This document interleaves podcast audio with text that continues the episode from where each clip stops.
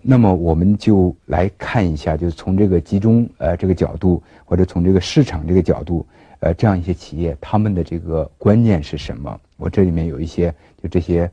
呃隐藏的冠军典型的这个说法，呃，比方说第一点，他说通常会说我是专家，我这个领域，呃，我我是最了解的，别人没有人没有其他的企业能够像我一样对这个领域更了解。但是我在其他的领域我是外行，也就是说呢，他明白自己就在什么地方强，在什么地方弱，这是第一点。第二点呢，就是他们经常说的，我们集中在我们能做得好的地方，我们不去这个，呃，管太多的我们做的不好的地方，那是那是这个我们不呃不不过多的去这个考虑。第三第三个这个他们经常这个说说法呢，就是市场的空缺。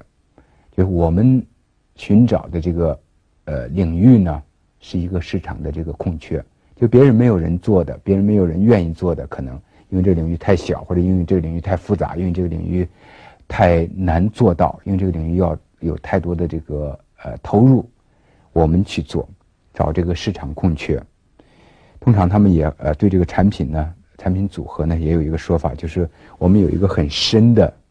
但是不是宽的这个产品组合。就很深的产品组合，就举一个例子，就是像刚才这个，呃呃呃，就缝纫机针这个企业，它缝纫机针这样一个产品，但是它这个产品里面，它把这个所有的这个可能性都涵括掉，都包括进去。呃，我们曾经这个帮助他，我的同事曾经帮助他这个做过这个降低成本这个咨询，就发现就是这个公司有一个这个世界上。呃，就这个行业，呃，不可想象的大的这个仓库，在它里面，呃，保存了这个几乎从这个一个世纪里面，呃，所有型号的缝纫机，呃，所需要用的这个缝纫机机针，就他们生产过的。呃，我们当时这个觉得，就是从从顾问的角度，觉得这是一个极大的浪费，因为这个，呃，这个呃东西可能呃。呃，几年里面都不一定这个用到一次，所以我们当时建议就说要把这个仓库砍掉一半，能够这个节省这个几千万呃几千万马克的这个呃费用。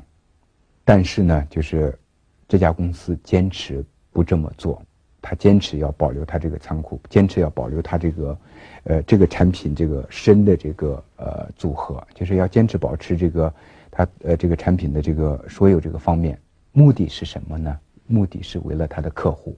目的是让他的客户在这个任何一个时间、任何一个地点遇到遇到一个问题的话，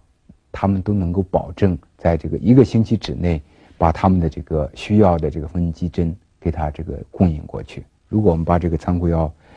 给取消掉或者这个减半的话，那么可能他这个他们认为这个呃他们很核心的这个竞争的这个能力就会失去了。所以就他们要这个很深的组合，但是他不会这个像一般的企业会马上想到我缝纫机针能做好，我能不能做这个缝纫机呢？因为这个客户几乎是这个呃市场呢是这个同一个，呃，但是他们就是做这个一个产品做这个很深。再一个呢，就是呃这些企业呢通常会给大家一个提醒，就是我们不要这个多元化，呃。就我知道呢，这些企业在它的这个发展的历史上，都会走过这个像我前面所讲这个瑞星这样的企业所这个呃走过的这个路子。也就是说，在它发展的某一个阶段开始时候集中，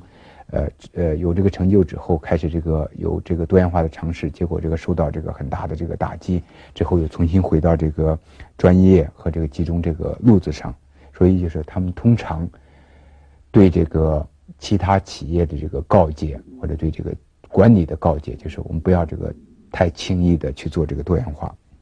这类企业呢，对自己也有一个很形象的这个比喻，就是我们是小河中的一条大鱼，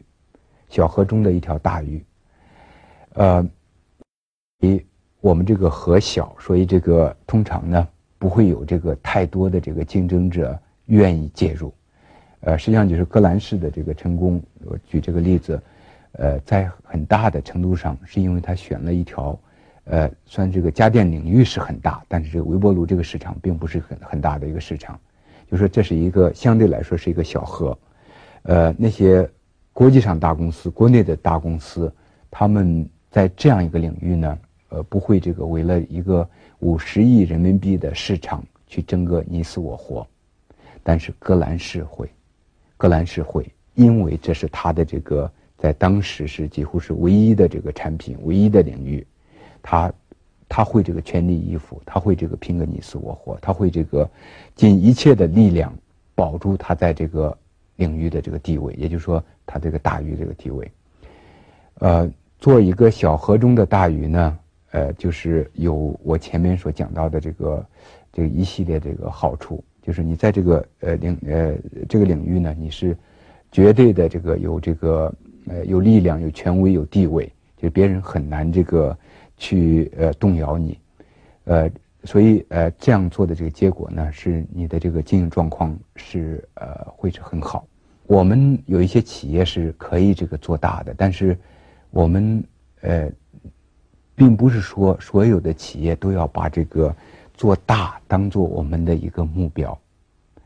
呃，一方面呢，就是并不是说这个多元化就能够这个让你这个做大，呃，机呃呃专业呢。不一定做不大，另外一方面呢，就是说做大本身作为一个企业的目标呢，我觉得我们也值得这个怀疑。也就是说呢，我们并不是说每一个企业都要追求这个规模的。